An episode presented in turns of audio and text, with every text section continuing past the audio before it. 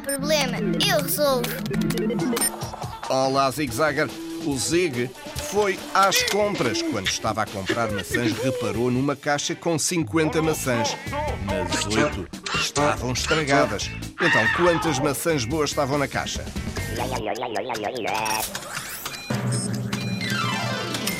A caixa tinha 50 maçãs, mas 8 estavam estragadas, lembras-te?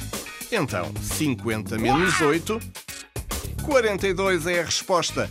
42 maçãs estavam boas. Aqui na Zig Zag não há problema, nós resolvemos.